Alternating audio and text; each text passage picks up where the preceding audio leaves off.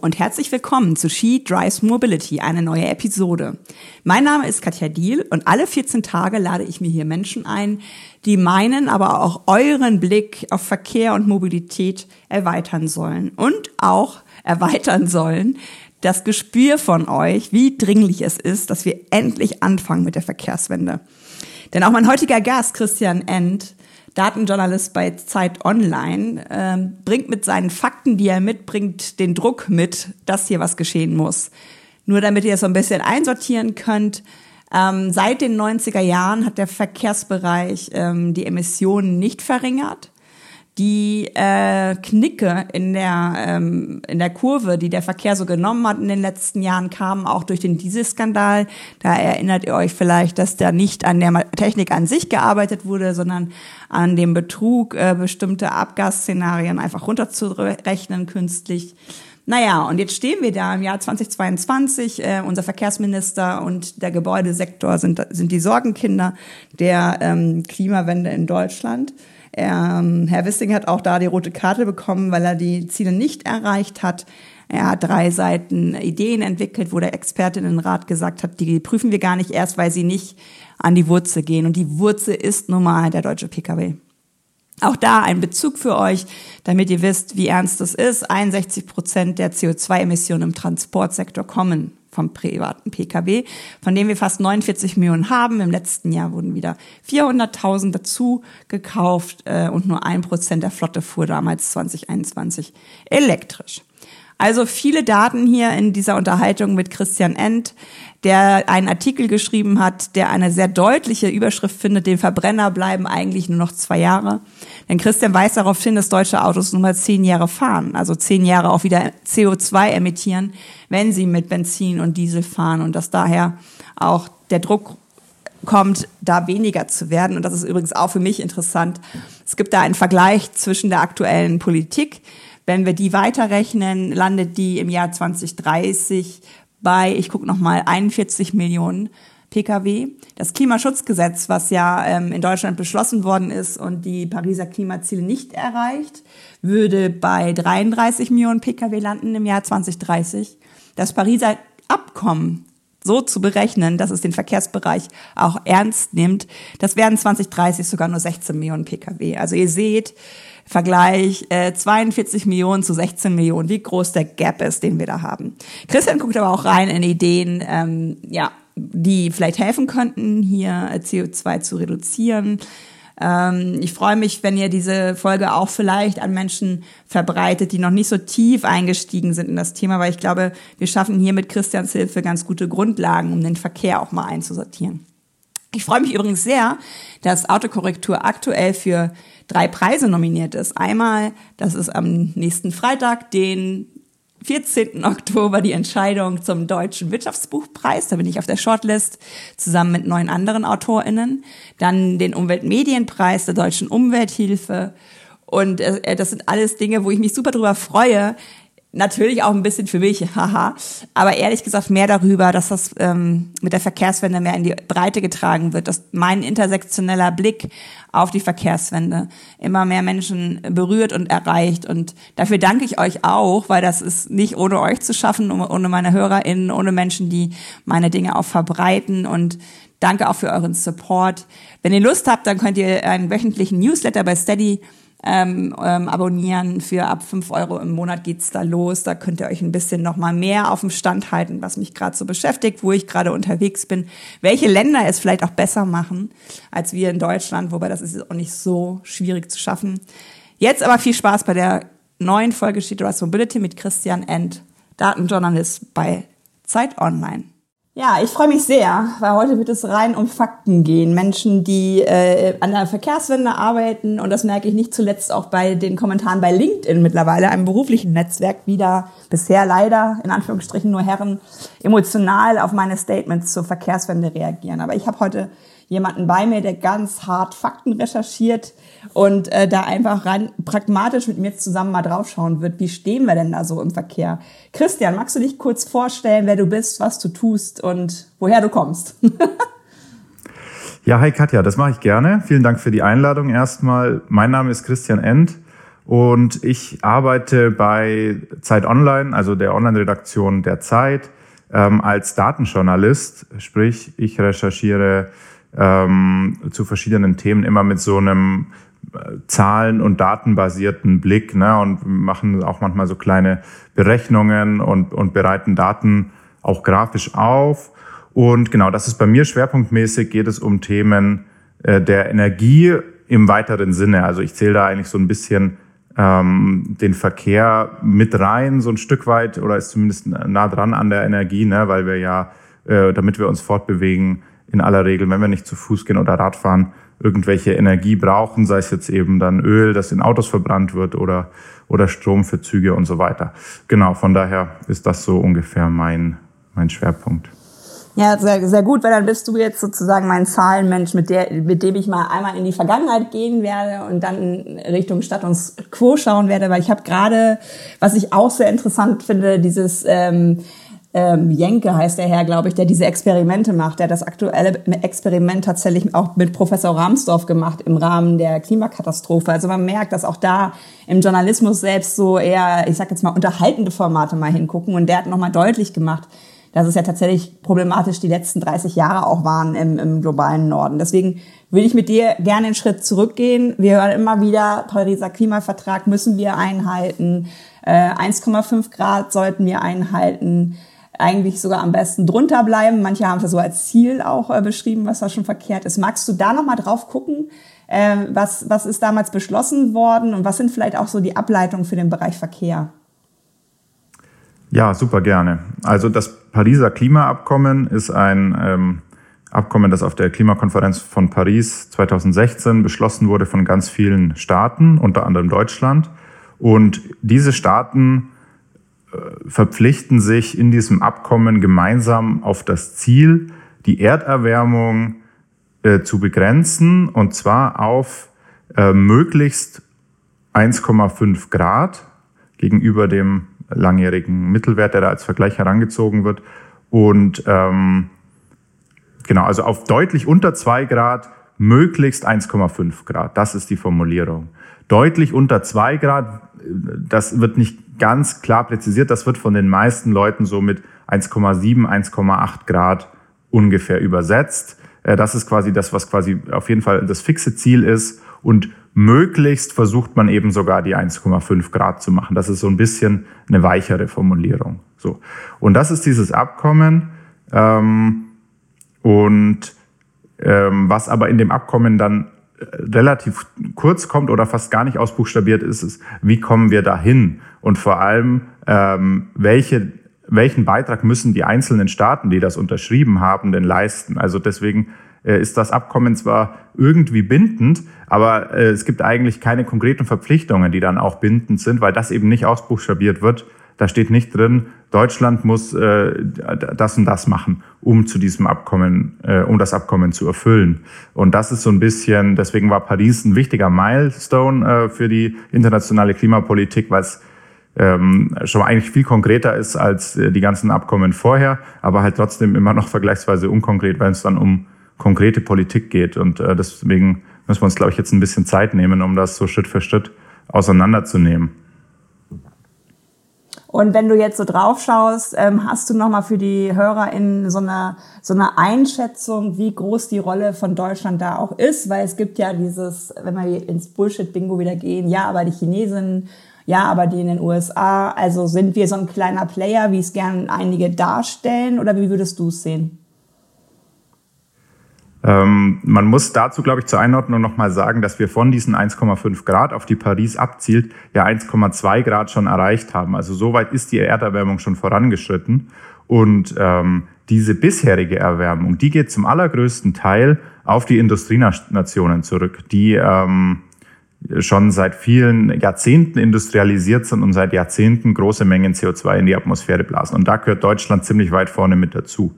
Ähm, es ist richtig, dass uns ähm, zum Beispiel China vor ein paar Jahren überholt hat, was die Emissionen anbelangt. Ähm, und, das, und China natürlich eine rasend schnelle Entwicklung durchmacht, immense Mengen Kohle verbrennt. Ähm, und von daher ist es richtig, ohne solche Player wie China und Indien, das zweitgrößte Land der Erde, wird es äh, nicht zu schaffen sein, äh, das Klimaziel, das ist ganz klar. Ähm, aber ich glaube trotzdem hat, hat ein Land wie Deutschland eine ganz besondere historische Verantwortung, weil wir, wenn wir quasi rückwirkend schauen würden, wie viel wurde schon verursacht vom äh, an Klimawandel und wie viel können wir uns noch leisten, quasi um diese 1,5 Grad einzuhalten, dann hat Deutschland das, was ihm zustehen würde, wenn man so eine Gerechtigkeitslogik ansetzt, schon längst überschritten. Ja, also dann wären wir jetzt schon im Minus und dürften quasi ab morgen schon gar kein CO2 mehr ausstoßen. Ähm, entsprechend unseres Bevölkerungsanteils, weil pro Kopf haben wir natürlich immer noch einen viel höheren äh, CO2-Ausstoß als beispielsweise China. Ne? Ähm, von daher kommt man eigentlich ähm, in allen Überlegungen, die so gemacht werden, wie was, was, was folgt jetzt konkret, kommt man meistens den Industrienationen schon sehr weit entgegen und sagen, na gut, das Historische, das lassen wir jetzt mal. Ähm, wir machen jetzt quasi ab dem Zeitpunkt Paris, das dann 2017 in Kraft trat, machen wir jetzt quasi alles auf Null und schauen ab dahin, wie viel haben wir denn jetzt global noch äh, übrig also nochmal kurze Schleife, es ist alles leider nicht ganz unkompliziert, aber ähm, die Klimawissenschaft kann inzwischen relativ gut berechnen, wie viel CO2 wir noch ausstoßen dürfen, damit wir diese, ähm, diese 1,5 Grad oder 1,8 Grad nicht überschreiten. Das ist natürlich mit Unsicherheiten behaftet und ähm, alles immer noch ein gewisses Glücksspiel, weil es, wenn die sich ein bisschen verschätzen, ne, dann, dann wird es halt doch wärmer. Aber es gibt so Zahlen, die so als Konsens in der Wissenschaft gelten. Dann haben wir eine bestimmte Restmenge, 400 Milliarden Tonnen sind das weltweit, CO2 können wir noch ausstoßen, damit wir quasi den Pariser Klimavertrag einhalten. Und jetzt ist die Frage, ähm, wie, wie viel davon darf jedes Land noch ausstoßen? Und ähm, das ist im Pariser Abkommen nicht konkret festgelegt und auch sonst, es gibt auch seitdem kein Abkommen, wo das festgelegt wurde. So, und dann gibt's halt WissenschaftlerInnen und so, die sich Gedanken machen, wie könnte das denn aussehen. Und, und selbst wenn man sagt, okay, historisch hat Deutschland schon ähm, irgendwie eigentlich längst überzogen, sagen wir jetzt ab, wir, setzen das nochmal auf Null und jeder kriegt entsprechend der jetzigen Bevölkerung nochmal einen Kontingent zugeteilt. Also wir kriegen für unsere 82 Millionen äh, anteilig an knapp 8 Millionen Menschenbürger dann eben ja so ähm, ungefähr ein Prozent. Man kommt dann so bei ungefähr äh, drei Milliarden Tonnen raus, die wir noch zur Verfügung hätten, CO2. Das ist natürlich jetzt eine sehr abstrakte Zahl, aber ich glaube, da können wir uns jetzt dann äh, nochmal rantasten, um das einzuordnen. Ja, es ist, es ist ja, also bei dir im Artikel, äh, auf dem wir hinterher, also deswegen auch ich auf dich ähm, zugegangen bin, äh, den du bei Zeit Online äh, veröffentlicht hast zum, zum Bereich Verkehr, da steht das ja auch relativ deutlich, das ist so eine fiktive Politik. Politik weil es, und das Wort haben wir, glaube ich, auch alle hassen gelernt, sehr viel um Eigenverantwortung auch geht. Was machen wir denn jetzt damit? Ne? Also die Länder haben dann das beschlossen und dann sind sie mit diesem Papier und Papier ist geduldig zurück nach Hause. Und ähm, wo wir aber gerade bei Schleifen sind, ist mir noch eine Schleife ähm, eingefallen, die wir nochmal drehen könnten. Das sind die sogenannten Kipppunkte. Ähm, ich weiß nicht, kannst du da vielleicht nochmal sowas, dass wir einfach auch nochmal so eine Bedeutung haben, warum ist es jetzt so wichtig, ähm, ähm, auf dieses CO2 zu gucken? Warum ist es so wichtig, dass vor allen Dingen auch die Industrienationen da ihre, ihre Verantwortung aus der Vergangenheit heraus übernehmen? Und warum ist es vielleicht auch sogar wichtig, dass wir Länder, die noch nicht so fossil agieren, vielleicht sogar über diese Stufe heben. Mhm. Ja, guter Punkt, genau. Also diese 1,5 Grad, die ich erwähnt habe, die sind natürlich nicht irgendwas, was sich irgendjemand zum Spaß ausgedacht hat, sondern da stecken quasi wissenschaftliche Erkenntnisse dahinter und da geht es eben genau um diese Kipppunkte, die du angesprochen hast. Unter diesen Kipppunkten versteht man bestimmte Auswirkungen, äh, die der, die der Klimawandel hat, ähm, die quasi nicht sozusagen Schritt für Schritt kommen, sondern die eben einen, einen Kipppunkt haben und dann geht's Schlag auf Schlag. So, also das ist äh, wie wenn man halt ähm, ähm, genau, also du, du kannst irgendwie äh, wie wenn du ein Kartenhaus baust und du machst immer weiter und es, schaut alles super aus und dann noch eine Karte oben drauf und plötzlich bricht alles zusammen. So äh, vielleicht kann man sich so, ein, so einen Kipppunkt vorstellen. Ähm, und deswegen äh, quasi, das wird oft so übersetzt, dass man sagt, letztendlich zählt jedes Zehntel Grad. Also je, je weniger sich die Erde erwärmt, desto besser. Aber manche Zehntelgrade zählen mehr als andere, nämlich die, die uns quasi noch gerade so von diesen Kipppunkten bewahren. Weil nämlich diese Kipppunkte dann teilweise das Ganze auch selber wieder verstärken. Also das ist ähm, total dramatisch. Äh, zwei Beispiele, die da häufig genannt werden, ist der Permafrost in Sibirien. Also da gibt's ja einfach äh, ganz, ganz, ganz große äh, Landesteile in, in Russland, die quasi permanent, also dauerhaft gefroren sind, ähm, das ganze Jahr über, die auch im Sommer nicht auftauen. Und äh, da gibt's eben so einen Kipppunkt, wo man sagt, wenn die ähm, auftauen, dann ist das natürlich erstens eine, eine, eine dramatische Veränderung des Ökosystems dort, aber dort ist im Boden auch ganz viel Methan äh, quasi gefangen, was dort im, im Erdboden steckt und was quasi durch diesen durch dieses gefrorene Wasser da drin gehalten wird. Und wenn das taut, dann geht dieses Methan, Methan steigt dann auf und kommt in die Atmosphäre. Und Methan ist genauso wie CO2 nur viel schlimmer ein Klimagas. Das heißt, das treibt dann wiederum die Erderwärmung weiter an.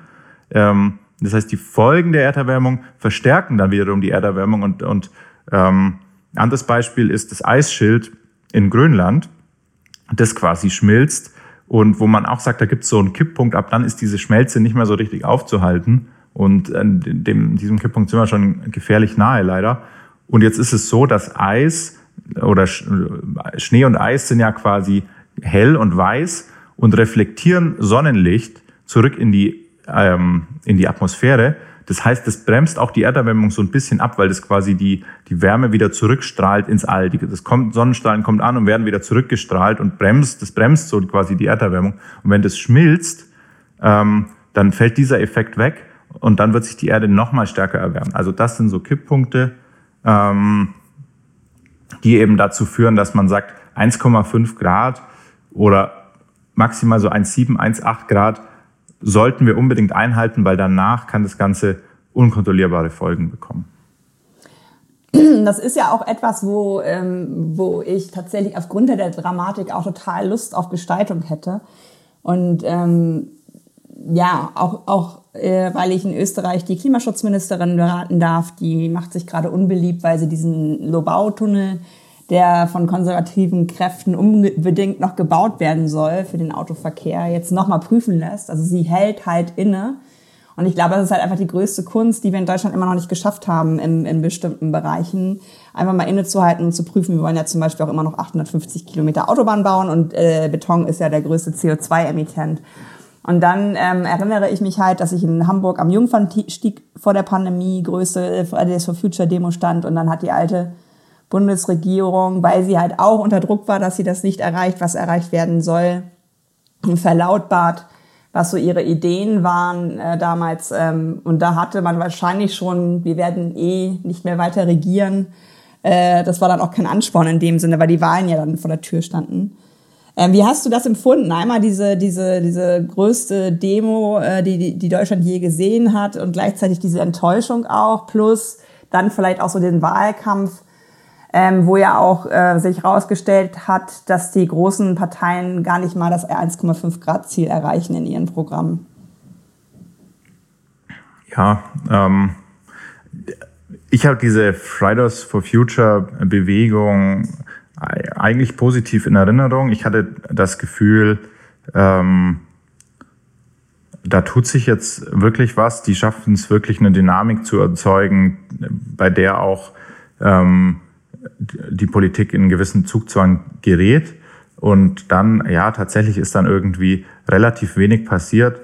Ähm, ich erinnere mich auch noch irgendwie an dieses Urteil des Verfassungsgerichts, das gesagt hat, das Klimaschutzgesetz ist verfassungswidrig. Wir müssen, äh, die aktuelle Regierung muss mehr tun, um das Klima zu schützen. Ansonsten wird, würde sie zu viel künftigen Generationen ähm, aufbürden. Das ist wirklich so juristische Texte sind ja immer wahnsinnig trocken, aber das Urteil habe ich damals gelesen und das ist wirklich ein, ein geiler Text, weil der mit so einer juristischen, präzisen Klarheit einfach so, so Sachen raushaut so. Und, und dann war einfach klar, Klimaschutz ist nicht irgendwas, äh, was man sich irgendwie so wünschen kann, sondern ist quasi was, was die Verfassung zwingend vorschreibt, äh, dass wir das machen müssen, weil wir sonst ähm, die, die Freiheit, und da wird ganz stark mit dem Begriff Freiheit argumentiert, der ja ähm, in Deutschland so ein bisschen mit einer Partei assoziiert wird, die beim Klimaschutz immer äh, eher zu den Bremsern gehört. Und das Verfassungsgericht sagt, äh, Freiheit ist quasi der Kern, weil wenn wir den Klimaschutz vernachlässigen, dann werden die Folgen, die der Klimawandel hat,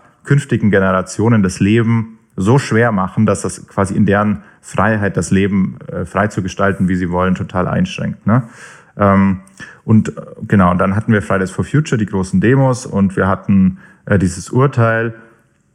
Und trotzdem ist nicht so viel passiert. Und ähm, genau, und, und, und dann war halt der nächste Milestone, den wir dann eben hatten, die Bundestagswahl ähm, letztes Jahr. Sie hat sich jetzt ja neulich gerade genau ein Jahr ge gejährt und dann die Ampelkoalition und dann eben das neue überarbeitete Klimaschutzgesetz. Und das ist, glaube ich, schon ein großer Schritt nach vorne in vielerlei Hinsicht. Ähm, Im Verkehrssektor noch ein bisschen weniger als in anderen, würde ich sagen. Ähm, aber es reicht noch lange nicht, um Deutschlands Verpflichtungen für das Pariser Abkommen einzuhalten. Das äh, ist auch ganz klar. Und damit kommen wir so ein bisschen zum Anlass unseres Gespräches. Ähm, du hast einen sehr umfänglichen äh, Datenartikel mit der Überschrift Dem Verbrenner bleiben eigentlich nur noch zwei Jahre geschrieben, wo du auf zwei Seiten auch unglaublich viele Fakten reinbringst. Bevor wir auf die eingehen, ähm, wollte ich dich einfach mal persönlich fragen, wie du als Journalist dieses Thema empfunden hast. Ähm, warst du auf das Ergebnis gefasst oder war es besser, schlechter, äh, als du es erwartet hättest? Ich fand das ziemlich, äh, ziemlich drastisch. Ne? Also ähm, diese Berechnungen habe nicht ich gemacht, sondern äh, stammen im Wesentlichen von ähm, German Zero. Das ist eine Organisation oder letztendlich so eine Art Think Tank, die sich quasi überlegt haben, okay, Deutschland hat das Pariser Abkommen unterschrieben was würde das denn eigentlich heißen? Wie sähe eine Klimapolitik aus, die dieses Abkommen tatsächlich ernst nimmt? Und die haben das tatsächlich dann auch bis zu konkreten Gesetzentwürfen einfach ausbuchstabiert ähm, und aber eben auch durchgerechnet. Ne? Also wie viel CO2 bleibt uns und wie können wir das verteilen auf die verschiedenen Bereiche, Stromerzeugung und Verkehr und so weiter. Und, und was müssen wir für Politik machen, um damit irgendwie hinzukommen? Und haben das sehr detailliert in Zahlen ähm, durchgerechnet. Und ich habe mir das von einem Experten von denen äh, zeigen lassen. Und ähm, dachte, krass, also das ist, ähm, ich wusste schon, dass das irgendwie ein ernstes äh, Thema ist, der Klimawandel, und dass man wirklich eine, eine, eine sehr große Transformation braucht. Aber das, was, was laut diesen Berechnungen ähm, erforderlich ist, das fand ich schon äh, dann doch noch mal krasser als was ich, was meine Fantasie so hergegeben hätte oder was ich auch gewusst habe. Und und klar, und dann muss man als Journalist immer erstmal, ist man immer erstmal skeptisch und sagt, okay, das ist halt jetzt eine NGO, die sind halt ganz stark für Klimaschutz engagiert. Und ähm, dann habe ich mich und und naja, vielleicht ist das ein bisschen übertrieben so, ne? Und dann fängt man halt an, das zu prüfen und habe mich dann sehr detailliert selber in diese Zahlen eingearbeitet und habe die Dinge nachgerechnet und habe dann eben mit weiteren unabhängigen ExpertInnen noch drüber gesprochen und habe gesagt, hey, das hier sind und die, die Zahlen, die, die sagen quasi 2025 dürfen wir keine Verbrenner mehr zulassen, wenn wir Paris ein, einhalten wollen. Äh, wie sehen Sie das? Und und dann haben mir die, die Leute, mit denen ich da gesprochen habe, äh, quasi, der eine hat dann so argumentiert und der andere so aus unterschiedlichen Richtungen, aber alle kamen eigentlich zu diesem Ergebnis, dass man da kaum drum rumkommt, egal wie man es dreht und wendet. Und ähm, jetzt gehen wir mal ein bisschen tiefer rein, würde ich vorschlagen. Äh, wie sind denn die Zahlen? Also ähm, was mich halt tatsächlich, also hätte mich vor 15 Jahren jemand gefragt, hier Industrie, Landwirtschaft, keine Ahnung, ne, Gebäude und so weiter, Gebäude und Verkehr sind ja die Sorgenkinder. Aber hätte mich damals jemand gefragt, was ist das Schwierigste, hätte ich niemals auf Verkehr getippt, weil das ist irgendwie ich, ich finde so, so, so eindeutig, wo das Problem halt liegt. Ähm, wie hast du dich denn dem Thema dann angenähert, um halt auf diese Conclusio zu äh, kommen, dass eigentlich nur noch zwei Jahre Verbrenner gebaut werden dürfen? Mhm. Ja, der Verkehrsbereich ist schon deswegen interessant, weil der ähm, im Vergleich zu anderen Bereichen bisher ganz wenig geleistet hat. Also die CO2-Emissionen des kompletten Verkehrsbereichs in Deutschland sind seit ähm, zehn Jahren oder so quasi unverändert. Ähm, gehen mal ein bisschen hoch, mal ein bisschen runter. Am Ende ist es eine flache Linie. Ne? In, in anderen Bereichen, ähm, zum Beispiel wenn wir den Strom anschauen, da ist noch viel zu tun. Wir haben noch viele Kohlekraftwerke, aber wir haben auch inzwischen echt eine ganze Menge Windräder und Solaranlagen, die dazu geführt haben, dass die Emissionen deutlich gefallen sind seit 1990, was immer so als Startpunkt der Klimapolitik ungefähr gesehen wird. Ne? Und im Verkehrsbereich ist nichts passiert. Ähm, das ist einfach konstant geblieben. Und von daher ist das natürlich schon mal interessant, da mal genauer hinzuschauen, wie können wir denn da endlich mal zu Potte. Ähm, ja, und das andere ist, dass quasi wir alle Bereiche einbeziehen müssen. Ähm, die, das ist eigentlich auch eine wichtige Erkenntnis für mich aus dieser Recherche nochmal.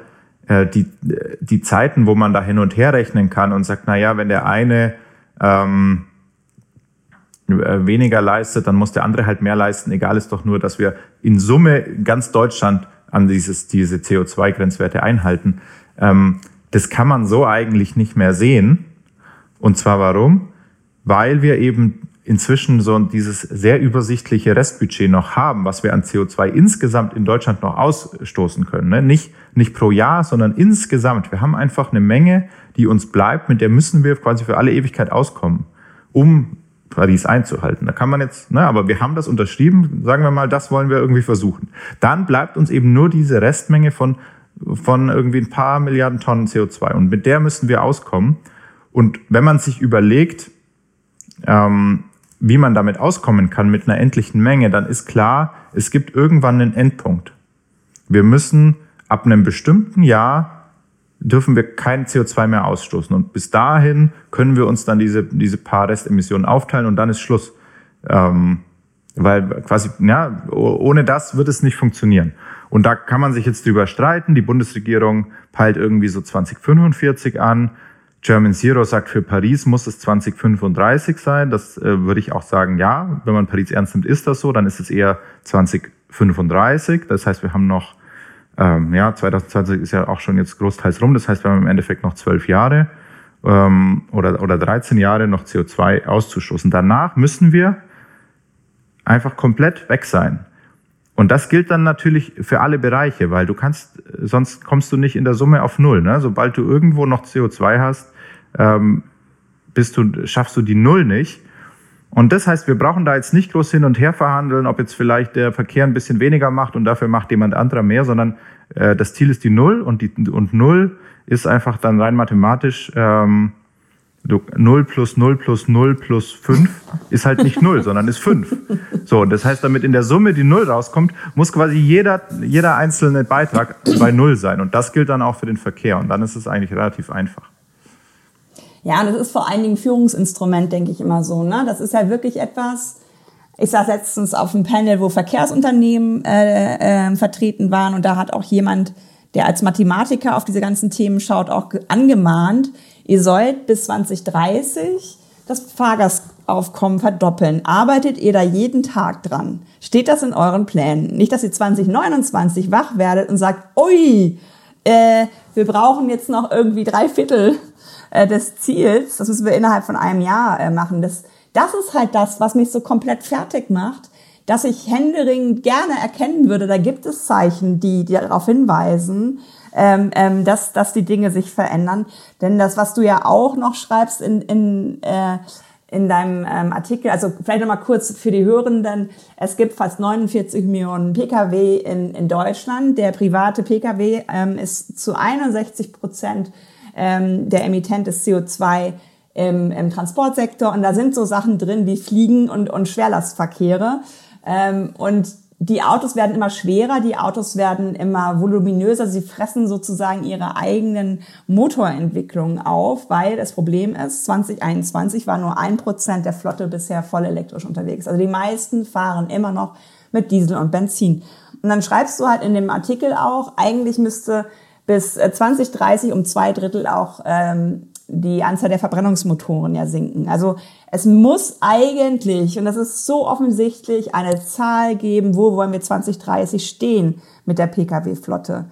Hast du, weil du dich jetzt so toll damit beschäftigt hast, vielleicht auch mehr als ich da reingehen konntest, hast du irgendwas entdeckt, was, was dem Rechnung trägt?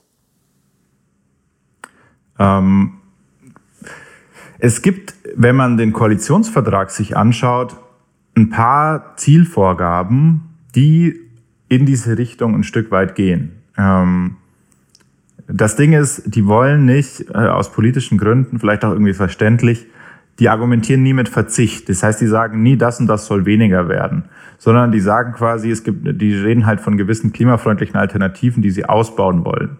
Und ich glaube, die Annahme ist so ein bisschen, das wird dann jeweils ähm, quasi Verbrennerautos auch verdrängen. Ähm, das ist zum einen das Versprechen, ähm, 15 Millionen Elektroautos auf die Straße zu bringen und womit man schon dann ungefähr ein Drittel der, der ähm, Verbrenner-PKWs ersetzen würde, wenn die Autos nicht mehr werden. Bis jetzt werden ja auch die Autos, die, die Affe ja mehr. Und genau da gibt es eben dann so eine Leerstelle, dass man sagt, wie können wir das denn mal stoppen? Aber ähm, mal positiv ausgelegt wäre das schon ein Schritt, dass man sagt, wenn wir jetzt 15 Millionen Elektroautos auf die Straße bringen, könnten wir damit ein Drittel der Verbrenner vielleicht ersetzen. Und das andere ist, was Sie sagen, Sie wollen die Fahrleistung im Personen ähm, also im Zug verdoppeln. Das heißt, äh, doppelt so viele Leute äh, oder die Leute legen doppelt so viele Strecken quasi im, im Zug zurück als, als jetzt. So. Und das würde natürlich auch nochmal dann einen Teil der Autofahrten überflüssig machen. Also von daher auf der Zielseite gibt es ein bisschen was, zu wenig. Erstens ist es zu wenig und zweitens, es wird nicht ausbuchstabiert, wie wir das erreichen und es äh, sind keine Schritte erkennbar, um da hinzukommen. Ähm, und also es gibt ja inzwischen im Klimaschutzgesetz diesen Mechanismus, dass die dass die jedes Ministerium, ne, also zum Beispiel das Bundesverkehrsministerium ist eben für die Emissionen im Verkehrssektor verantwortlich und die müssen jedes Jahr dann eben gucken, ähm, wie viel Emissionen haben wir denn, gab es da einen Rückgang und sind wir auf dem Kurs zu dem Klimaziel der Regierung. Nochmal kurz, das Klimaziel der Regierung ist nicht führt nicht zu der Einhaltung des Pariser Abkommens, sondern liegt schon darüber. Aber sieht auch schon eine Reduktion gegenüber jetzt vor. So, und haben wir diese Reduktion geschafft, muss das Verkehrsministerium für seinen Bereich jedes Jahr prüfen. Und wenn nicht, muss das einen Bericht vorlegen, was machen wir denn, um da jetzt irgendwie nochmal zuzulegen und, und, und, und mehr, zu, mehr zu reißen.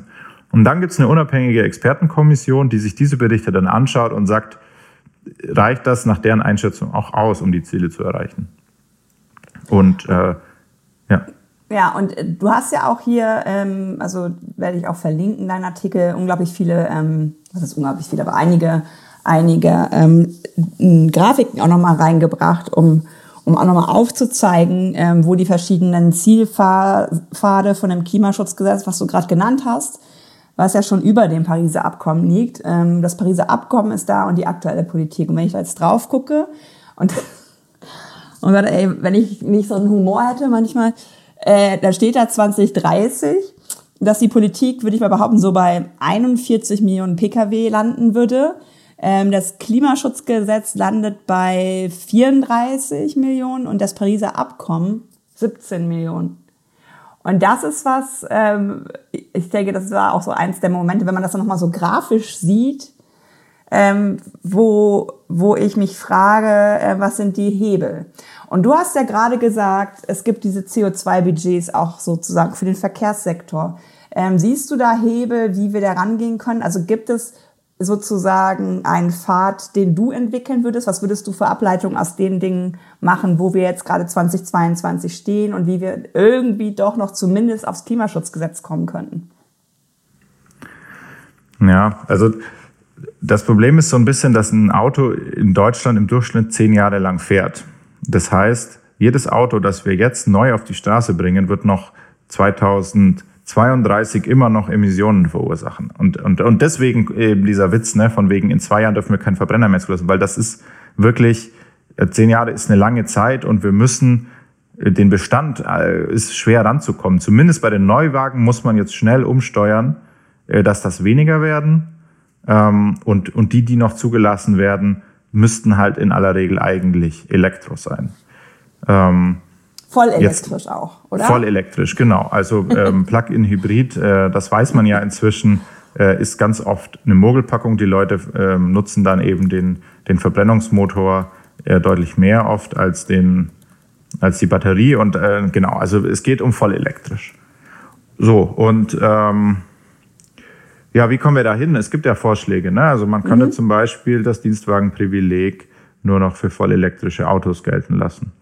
Äh, man könnte City-Mauts einführen und sagen, wer mit einem Verbrenner in die Innenstadt fahren will, muss eine Maut bezahlen. Ähm, was, man kann natürlich Steuererleichterungen für Elektroautos ähm, noch irgendwie vielleicht ausbauen oder Steuern für Verbrenner erhöhen. Man kann den Sprit teurer machen.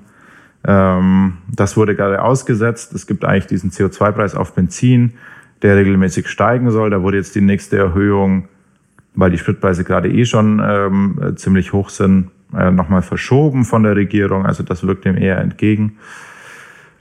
Also das ist, glaube ich, sowas, man kann da so ein bisschen quasi Anreize schaffen, um diesen Move zu Elektroautos zu fördern. Aber es ist auch klar, so viele Autos, wie wir haben, äh, das können wir nicht von heute auf morgen durch Elektroautos ersetzen. Ich glaube, wenn man jetzt sich dein Buch durchliest und, und sich mit deiner Arbeit beschäftigt, dann hast du auch viele Argumente, äh, warum das eh nicht die beste Idee ist, jetzt das eine Auto durch ein anderes Auto zu ersetzen. Ne? Aber ähm, das ist ähm, mal unabhängig davon würde das auch gar nicht gehen, wenn wir das wollen, weil so viel Batterien gibt's nicht, so viel Batteriefertigung lässt sich auch nicht aufbauen, so viel Ladesäulen gibt's nicht. Also müssen die Autos insgesamt weniger werden, wenn man das erreichen will. Und das ist halt das, ja. das Schwerste für uns, glaube ich, zu akzeptieren, dass es von allen tatsächlich noch weniger geben darf. Denn wenn wir diesen grünen Strom haben, und aktuell habe ich jetzt gelernt, haben wir so viel grünen Strom, wie allein die chemische Industrie in der Fertigung benötigt. Also wir haben ja sehr energieintensive äh, Industrien auch in Deutschland. Die müssen von einem weniger äh, tun. Und das heißt halt wirklich, dass manche Autos abgeschafft werden müssen. Was ja aber auch kein Problem ist, weil das deutsche Auto ja nur 45 Minuten am Tag mit einer Person fährt. Also da können schon äh, laut der Statistik einige Pkw ähm, abgeschafft werden. Ich danke dir für diesen ähm, sehr faktenorientierten und sehr sortierten Einblick in den Status quo. Ich werde den Artikel auch nochmal verlinken, dass die Leute dir auch nochmal folgen können in deiner Arbeit und wünsche jetzt noch einen schönen Tag und äh, Athen war es, glaube ich, ne? Viel ja. Sonne wahrscheinlich. Danke dir. Genau, ja. Ja, danke dir, Katja, für die Einladung. Hat Spaß gemacht. Bis dann. Bis dann.